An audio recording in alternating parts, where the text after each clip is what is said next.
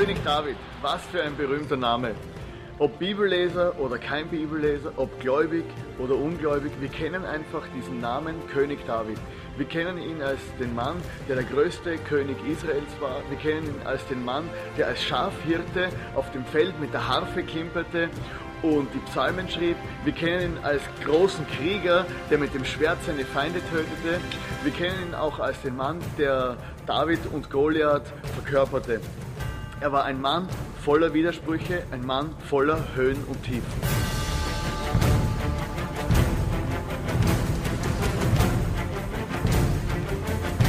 Sogar Mord und Ehebruch gehen auf das Konto von diesem König David.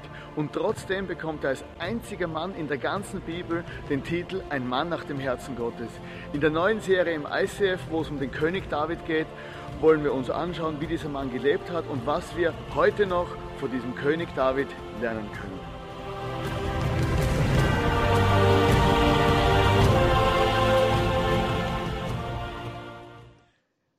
Mega cool, dass du heute da bist. Ich freue mich, dass ich heute da sein darf. Äh, wir sind ja in dieser Serie vom König David und König David war ja einer, der hat einfach immer das Beste gegeben und war einfach kreativ und der hat so eine Leidenschaft gehabt, den, dem Gott einfach zu begegnen und Gott in sein Leben reinzuholen.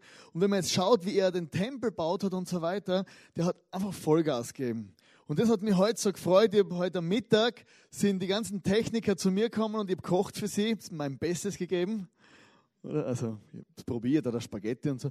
Und, und einfach, sie, heute Morgen um 8 Uhr waren sie schon hier das Licht aufhängen. Ich bin begeistert vom Licht. Gott auch, er hat das Licht geschaffen. Vielleicht habt ihr das bemerkt beim David, bei unserem Gitarristen, der hier steht, immer, oder? Der immer hier steht.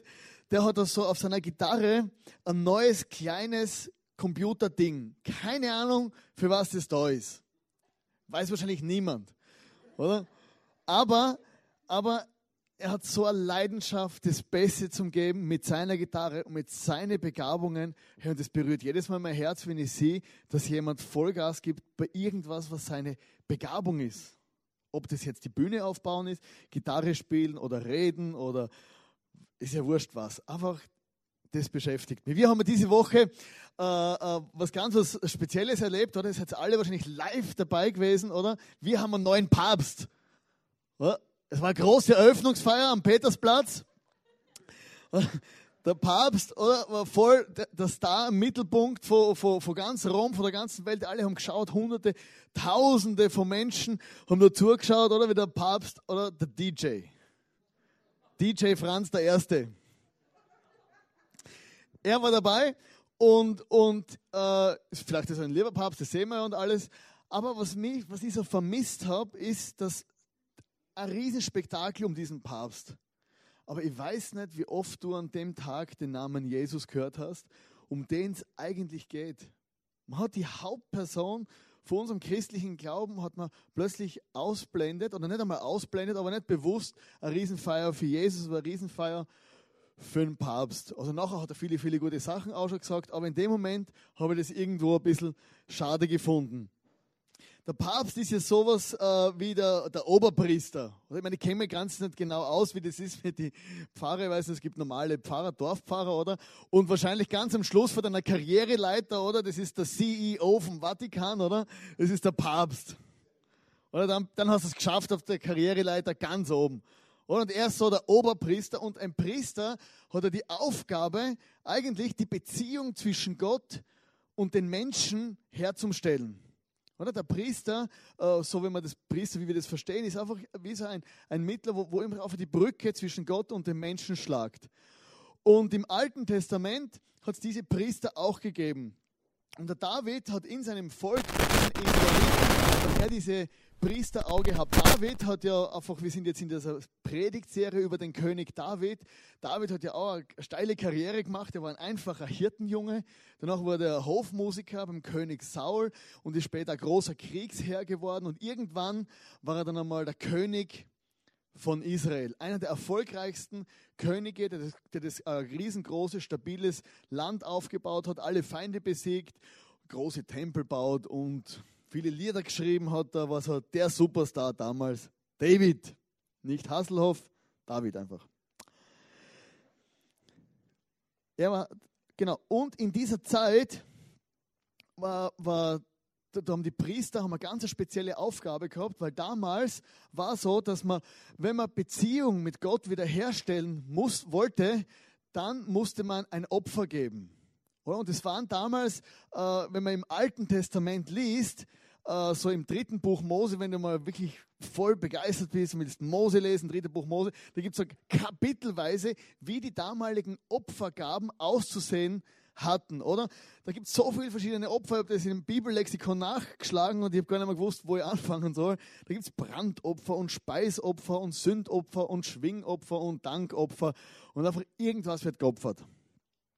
Bei diesen Opfern, das war nicht einfach irgendwie irgendwas, sondern da sind immer Tiere gestorben worden. Die sind nicht einfach gestorben, die sind umgelegt worden eine enorme Menge an Tieren. Für jede Sünde, für jedes Verbrechen oder für jedes irgendwas hat es immer ein spezielles Tier gegeben. An einem speziellen Tag wurde dann irgendwie etwas geopfert. Oder ein Ochse, ein, äh, eine Ziege, eine Taube. Die, wo am ärmsten dran waren und am meisten geopfert wurden, waren Lämmer. Oder jeden Tag morgens und abends wurde ein Lamm geschlachtet. Und einmal im Jahr gab es eine Woche, wo innerhalb von einer Woche 105 Lämmer geschlachtet wurden. Oder das Lamm, das war dieses Bild vor Unschuld, wo dann letztendlich gestorben ist, geschlachtet wurde, damit zur Vergebung vor Sünden. Äh, es ist sehr komplex, das ganze Thema mit Opfer, vor allem im Volk Israel im Alten Testament, dass ich das wirklich empfehle, das einmal nachzulesen. Nachher wirst du wahrscheinlich genauso viel wissen wie vorher, aber du weißt einfach, dass viele Tiere gestorben sind. Ich möchte das für dich zusammenfassen. Das Ziel von diesen, diesen damaligen Opfern war immer Dankbarkeit Gott gegenüber und eine Wiederherstellung von einer Beziehung, die zerbrochen war, diesem Gott gegenüber. Und eines, und es, es, ging immer um Vergebung und um Reinigung. Und eines zieht sich durch diese ganze Opfergeschichte im Alten Testament, man nahm immer das Beste. Also es war verboten, zum Beispiel ein gestohlenes Tier zum Opfern. Du hast nicht sagen können, hey Scheiße, mir gehen die Opfer aus, ich gehe zum Nachbar und klau mal eins. Oder der hat da so ein Schaf, oder ich klaue dem sein Schaf und das opfern wir dann. Das war verboten. Oder? Man durfte nur etwas, was einem selber gehört, wo einem was kostet, opfern. Es waren meistens rein, es mussten reine Tiere sein, damals kultisch rein. Äh, und zum Beispiel auch, man hat geopfert, hat das Erste von der Ernte. Man hat immer das Allerbeste gegeben, hat man immer Gott zurückgegeben. Im Alten Testament hat man relativ viel geopfert und es gab so spezielle Events, wo dann der Oberpriester, der Hohepriester damals, der hat dann ähm, ein spezielles Opfer gebracht zu einer Generalvergebung. Und zwar ist der dann ins Allerheiligste reingegangen. Das Allerheiligste, das war der Ort, wo, so, oder? Das Allerheiligste, wo Gott gewohnt hat in der Bundeslade, oder? Schon mal jemand Indiana Jones gesehen? Indiana Jones, Bundeslade, oder? Das ist da, wie die zehn Gebote drin sind, oder? Wenn du das aufmachst, dann kommen Geister raus und alle sterben.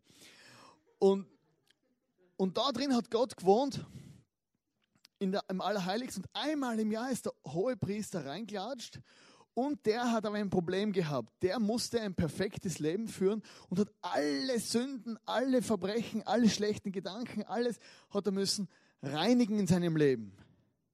Also der hat vorher nicht einen Joint rauchen können und dann ins Allerheiligste reingehen können. Das war verboten.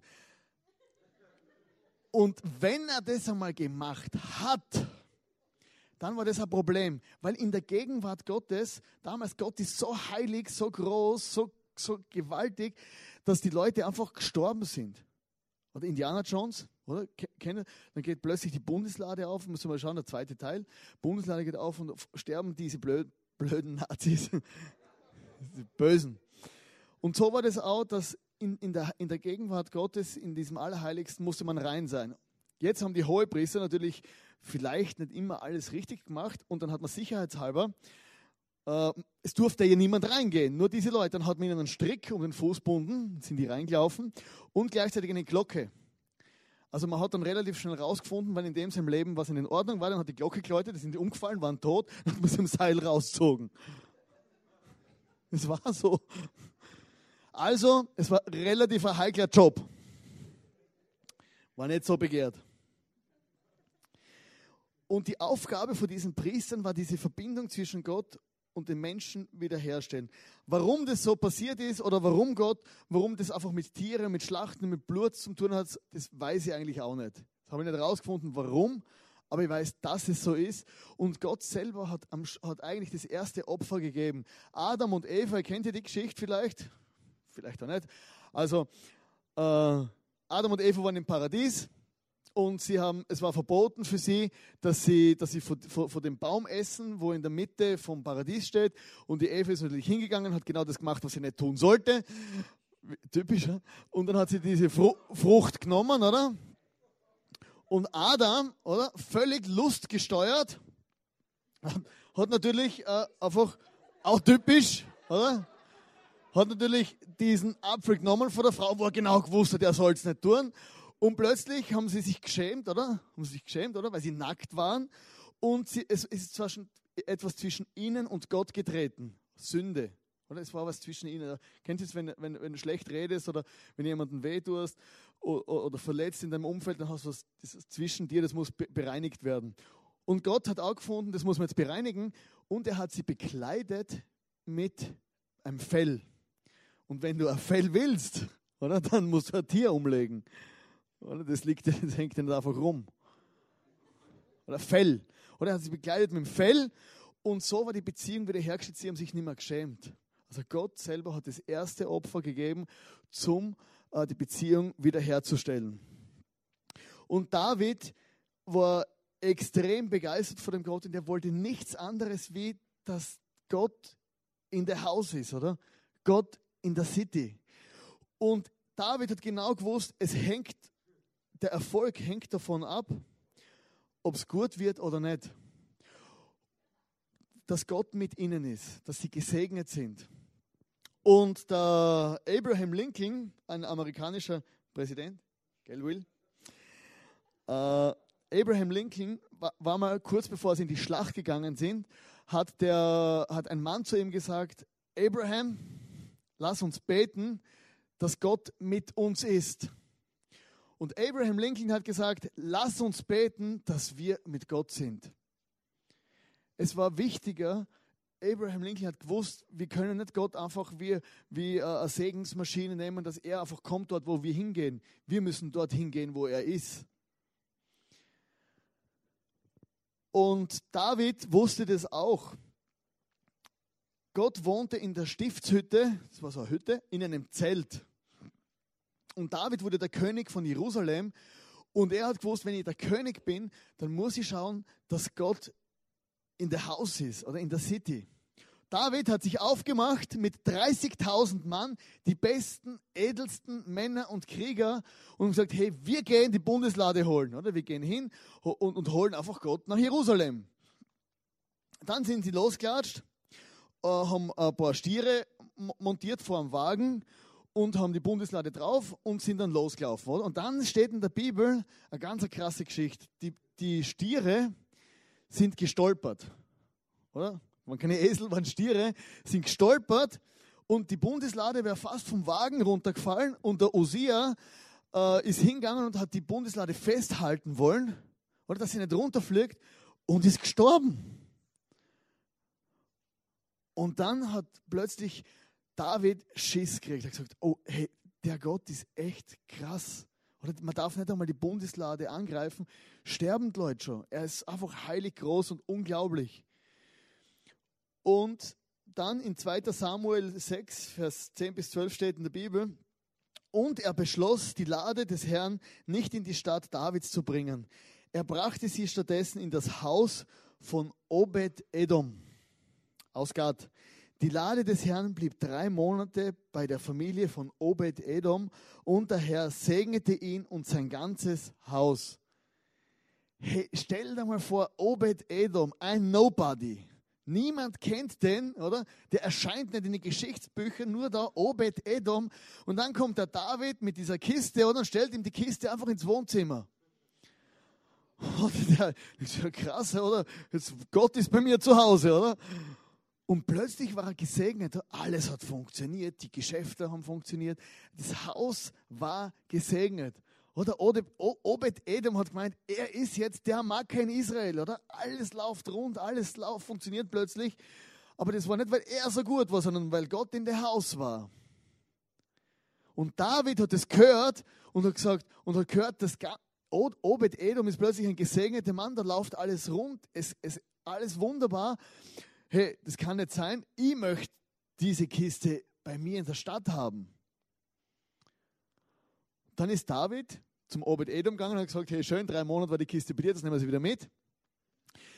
Haben sie wieder aufgeladen und sie sind wieder losmarschiert, weil David wollte einfach, das, er wollte einfach gesegnet sein, wie du und wie ich auch. Ist vielleicht ein frommes Wort, oder aber jeder will gesegnet sein, dass es in seinem Leben rund läuft und dass Gott einfach bei ihm ist und ihm hilft.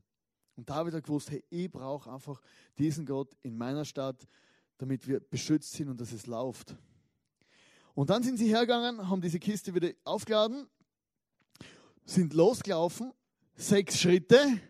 Nach sechs Schritten haben sie die Kiste wieder abgestellt mit Gott drinnen und, und haben dann einen Stier geopfert. Dann haben sie die Kiste wieder aufgehoben, sind wieder sechs Schritte gelaufen, haben sie wieder abgestellt, haben wieder geopfert. Und so ist es, kannst du dir vorstellen, wie lange die nach Jerusalem gelaufen sind. Oder immer sechs Schritte laufen, wieder opfern. Also einfach sicher, sicher, oder? Wir müssen schauen, hey, dass alles zwischen uns und Gott in Ordnung ist, weil wir wollen einfach, dass Gott nach Jerusalem kommt. Und in 2. Samuel 6, Vers 14 steht, und David tanzte begeistert vor dem Herrn und trug dabei nur einen leinenen Priesterschurz.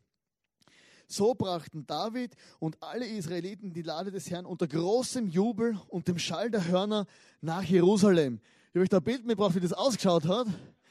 Also, das ist ein Priesterschurz. Oder kannst du dir vorstellen, David, oder der große König, oder tanzt vor dieser Lade hin und her mit seiner, mit seiner Schürze, oder? Und hat Vollgas gegeben und er hat getanzt und hat, ist völlig ausgefreakt. So war das. Das war kein, kein Mitteleuropäer, oder? Also, in der Kirche so steht. Schaut, dass ja niemand denken könnte, dass ich mich freue. Das war ihm scheißegal. Oder? Er hat gesagt, innere Freude kann nach außen ruhig sichtbar sein, oder? Vielleicht hat er gemerkt, war irgendwo zu spät, oder hat gerade noch so ein, so, so ein Schürze erwischt, hat sie umbunden und yeah, Party! Oder? Das ist David voll abgegangen. Seine Frau, da die Rapunzel rechts oben, ah, die heißt Michael, das war die Tochter vom Salomo, die im bösen Blick, die hat ihn angeschaut, hat zugeschaut und hat gesagt, hey, du spinnst völlig.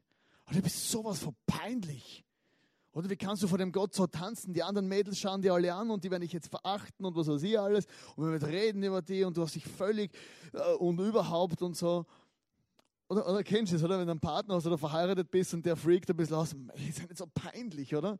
Oder du spürst es förmlich, oder? Aber es war ihm wurscht. Es war ihm völlig egal. Er hat getanzt. Deswegen finde ich es gut, dass wir nicht sagen, das ist ein Gottesdienst hier, sondern eine Celebration. Oder wir feiern, dass Gott in der Haus ist. Wir feiern, dass, dass Gott gut ist, dass es gut mit uns meint. Und einfach David hat einfach Vollgas. Es war egal, was die Menschen rund um ihn herum denken. Puh. David war begeistert von der Vorstellung von einem Tempel für, für Gott. Also ein Tempel, ein Haus für Gott. Er hat gewusst, hey, alles, was irgendwie Gott ausmacht, gell, wenn das im Tempel ist, gell, hey, dann ist nur gut. Er hat gewusst, Gott ist groß, Gott ist, Gott ist schön, Gott ist einfach wunderbar. Er war so begeistert von seinem Gott, dass er gesagt hat, hey, ich muss für Gott ein Haus bauen. Im Psalm 132, Vers 3 bis 5 steht, David schwor, ich will mein Wohnzelt nicht mehr betreten und mich nicht mehr zur Ruhe legen. Ich will mir keinen Schlaf gönnen und mich nicht mehr ausruhen, bis ich einen Platz gefunden habe, der dem Herrn, dem starken Gott Jakobs als Wohnstätte dienen kann. Also David hat es nicht ertragen, dass Gott in einem Zelt wohnt. David hat gesagt, hey, Könige haben einen Tempel und wir müssen einen Tempel bauen. Unbedingt. Der Tempel muss her. Und, und er hat gesagt, hey, ich kann nicht mehr schlafen, es ist, es ist schrecklich, ich, ich, ich muss einen Tempel bauen. Ich bin jetzt der König, ich werde jetzt da eine richtig geile Hütte hinstellen. In 1. Chronik 28, Vers 3 und 6 steht, da sagt Gott zum David, du sollst mir keinen Tempel bauen, denn du hast Kriege geführt und dabei viel Blut vergossen. Dein Sohn Salomo soll mir einen Tempel bauen. Hey, David war einfach, der, der hat, er war ein Krieger, der hat ja Zehntausende von Menschen umgelegt und Gott hat gesagt, hey David, ist, schon gut, ich vergebe dir und alles, und, aber nicht easy. Oder du hast ein paar Fehler gemacht im Leben und du kannst mir keinen Tempel bauen. Und, aber er hat gewusst, hey, aber ich habe einen Sohn, der Salomo, der schlaue Fuchs. Ich werde ihm helfen, dass er einen Tempel bauen kann und ich werde ihm die ganzen, die ganzen Arbeitsmaterialien und Baumaterialien werde ihm zur Verfügung stellen, weil ich bin der große König und ich kann das er hat gesagt, okay, wenn ich nicht bauen darf, dann tue ich wenigstens helfen. Und Gott legt Wert auf Kreativität und Qualität. Und David hat es gewusst, dass Gott einfach kreativ ist und qualitativ immer sehr hochwertig arbeitet.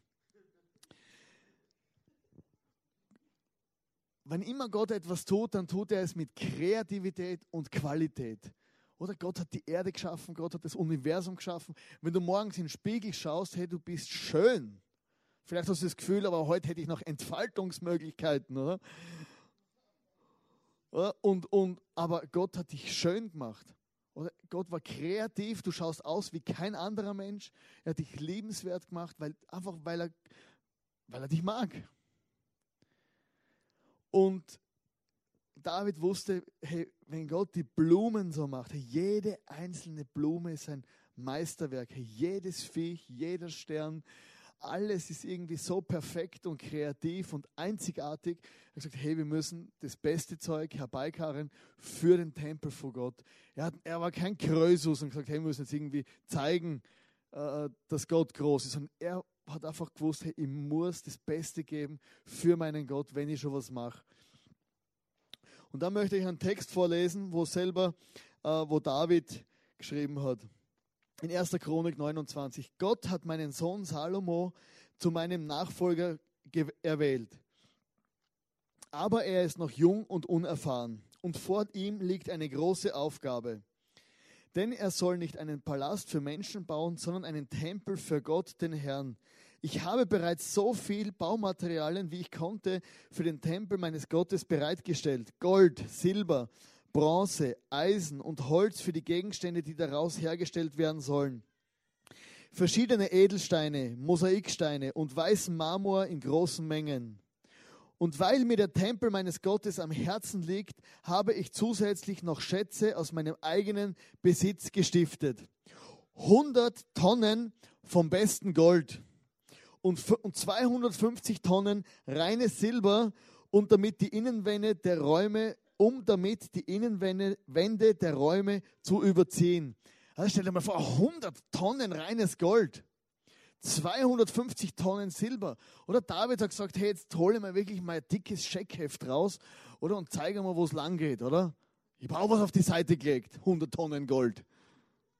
Zum Hüsli bauen.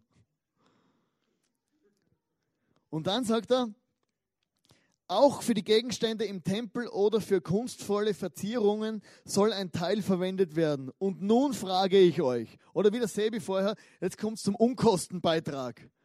Oder er gesagt, hey Jungs und so, folgt des Herrn, oder? Es kommt der Unkostenbeitrag. Oder wir haben jetzt da große Riesenspektakel, ich, ich bin all in gegangen, 100 Tonnen Gold, oder? Wie schaut es bei euch aus? Und nun frage ich euch, wer von euch ist bereit, heute ebenfalls etwas für den Herrn zu geben. Kleinigkeit. Die Sippenoberhäupter, der, die Stammesfürsten, die Hauptleute und Offiziere und die Leiter der königlichen Dienstgruppen folgten dem Aufruf, Aufruf des Königs bereitwillig.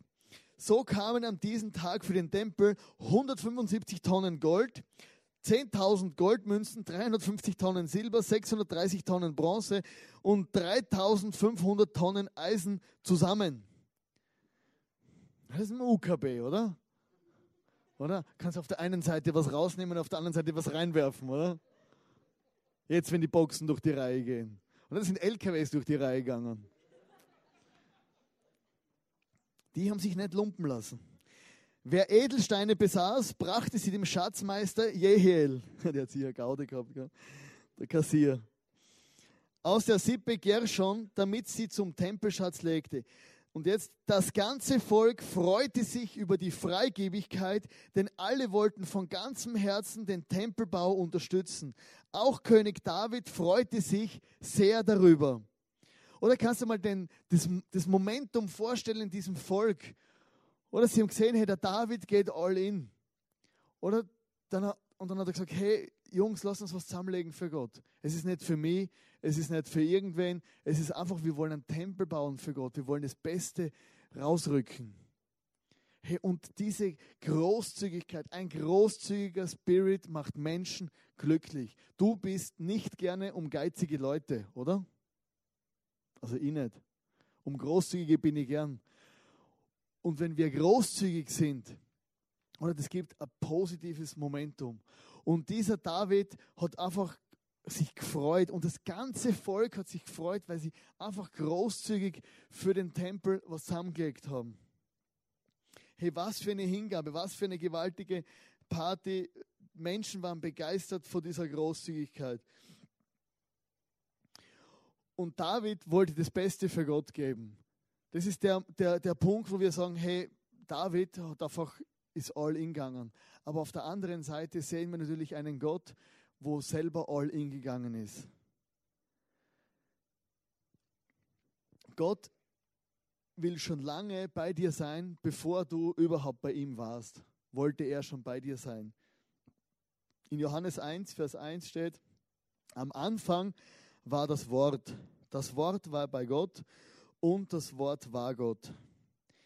In Johannes 1, Vers 14 in der Bibel steht, er, der das Wort ist, wurde Mensch und lebte unter uns.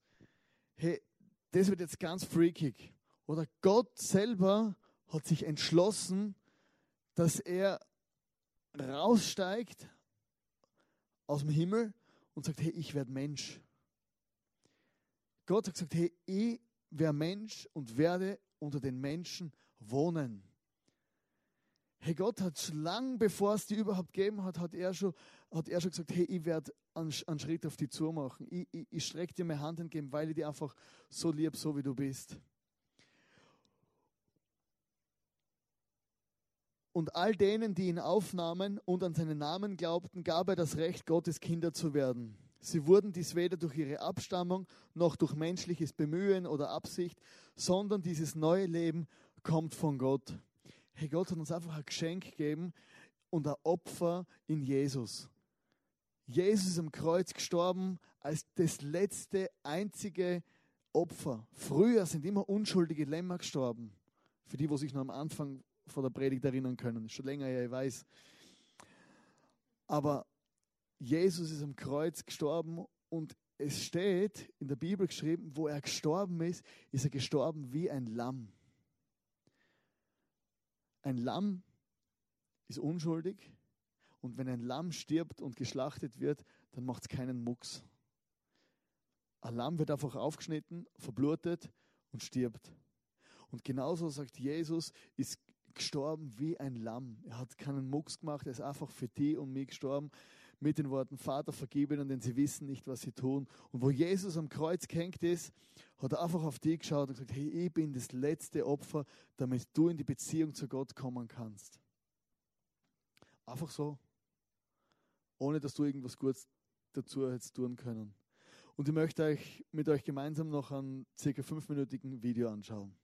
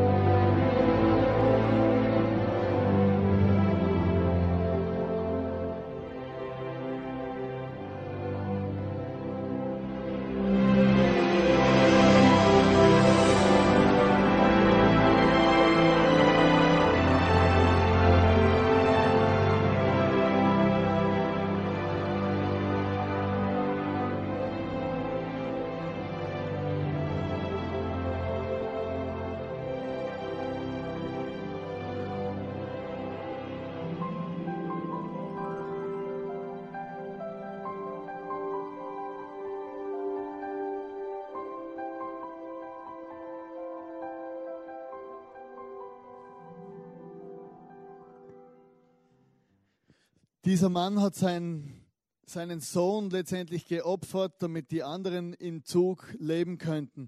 Und genauso ist Gott, hat seinen einzigen Sohn geopfert, damit wir leben können. Wir haben gesehen, da ist eine Geschichte daraus entstanden, dass letztendlich die Frau wieder ein Kind gekriegt hat und das Leben und, leben konnte. Und genauso ist Jesus am Kreuz gestorben für die und für mich, damit wir leben können. In der Bibel steht, Gott hat die Welt so sehr geliebt, dass es einen einzigen Sohn gegeben hat, damit jeder, wo an ihn glaubt, ewiges Leben hat und nicht irgendwie verloren geht oder, oder hoffnungslos dahin leben muss.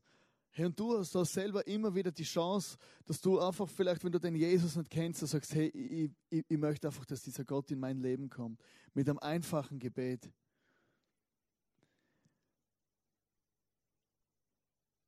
Und die Folge von dem ist, dass zum Beispiel in, also in Johannes 1, Vers 40 bis 42 steht, Andreas, der Bruder von Simon Petrus, war einer der beiden Männer, die Jesus gefolgt waren, weil sie gehört hatten, was Johannes über ihn sagte. Sofort suchte er seinen Bruder Simon auf und erzählte ihm, wir haben den Messias gefunden, das bedeutet den Christus. Dann nahm Andreas Simon mit zu Jesus. Jesus sah ihn aufmerksam an und sagte, du bist Simon, der Sohn des Johannes. Du wirst Käfers äh, genannt werden, was bedeutet Petrus. Hey, der, der Andreas hat einfach seinen Bruder zu Jesus geführt. Ja, und das ist dein Action Step für diese Woche und für dein ganzes Leben, dass du einfach, wenn du den Jesus kennst, dass du deine Freunde, deine Kollegen einfach zu Jesus führst, weil man hat gesehen letztendlich, was der Petrus für eine einflussreiche Person war in der Kirchengeschichte. Nur weil sein Bruder ihn packt hat und ihn zu Jesus geführt hat. Auf der einen Seite ist diese Liebe, wo der Vater dir entgegenstreckt und sagt, hey, ich, mein Sohn Jesus ist am Kreuz für dich gestorben, das einzige Opfer. Und Jesus ist zum Opfer geworden, er war der Priester, er war alles und er hat die Beziehung zu Gott wiederhergestellt, wenn man daran glaubt und es auch will. Und auf der anderen Seite haben wir die Möglichkeit, du kannst auf ein Event Menschen einladen, du kannst zu Hause Leute einladen und einfach vor dem Gott erzählen. Und da kommt er mit seinem Computer, schau. Ich muss nachher fragen, was das ist. Und wir haben heute was, was äh, auch die Möglichkeit für dich hier im ICF face to face. Das heißt, wir haben hinten so einen kleinen Raum eingerichtet. Da sind ganz, ganz, ganz nette Leute, die würden gern auch für dich beten. Wenn du sagst, hey, ich möchte Gottes Gegenwart in meinem Leben haben. Wenn du einfach sagst, hey, ich brauche, dass mein Leben einfach rund läuft, ich muss irgendwie Gott begegnen, wie, wie dieser David einfach gesagt hat, hey, egal was es kostet, wir bringen Gott in die City. Und wenn du willst, dass Gott in dein Leben kommt, wenn du vielleicht irgendwie Probleme oder Herausforderungen hast, wo du merkst, da komme ich einfach nicht mehr klar, dann würden wir gern für dich beten. Es sind, wie gesagt, ganz nette Leute. Wir werden nachher eine Worship-Zeit haben, wo wir noch zwei Lieder singen und wo du während oder danach auch nach hinten gehen kannst. Das ist ganz anonym oder wie sagt man, diskret. Aber musst da, kannst einfach nach hinten gehen und, und, und kannst einfach, dass, dass derjenige für dich, für dich betet. Und ich möchte einfach diese zwei Sachen mitgeben. Hey, Jesus ist das Opfer für dich und, und du kannst selber auch für, für dich beten lassen. Und ich möchte am Schluss von der Message noch für uns alle, für uns alle beten. Jesus, ich danke dir, dass du am Kreuz für uns gestorben bist. Ich danke dir, Vater im Himmel, Herr, dass du, dass du den Himmel aufgemacht hast, dass du rausgestiegen bist und gesagt hast, hey, ich zeige euch, was echte Liebe ist. Und ich möchte bitten, Vater im Himmel, dass du jeden Einzelnen hier begegnest. Ich möchte bitten, Vater im Himmel, dass du in mein Herz kommst, dass du in mein Leben kommst, dass ich einmal mehr deine Gegenwart spüre und erlebe. Und wenn du heute da bist, dann kannst du einfach und, und den Jesus nicht kennst, wenn du einfach vielleicht nur von deiner Familie, von deinen Freunden, irgendwer hat dich dahergeschleift, dann kannst du selber beten und sagen, Jesus, komm bitte in mein Leben. Wie David Jesus in die Stadt geholt hat, kannst du sagen, Jesus, komm einfach in mein Leben. Du kannst dann nachher hinten ähm, im Weltkampfbereich, wenn du keine Bibel hast, aus der ich jetzt vorgelesen habe, kannst du dir auch gerne eine Bibel holen. Oder du kannst jetzt, äh, jeder kann jetzt nach hinten gehen, wer will, und für sich selber auch beten lassen. sich segnen lassen. Und jeder andere kann einfach den Worship jetzt genießen, du kannst aufstehen, kannst sitzen bleiben, wie auch immer.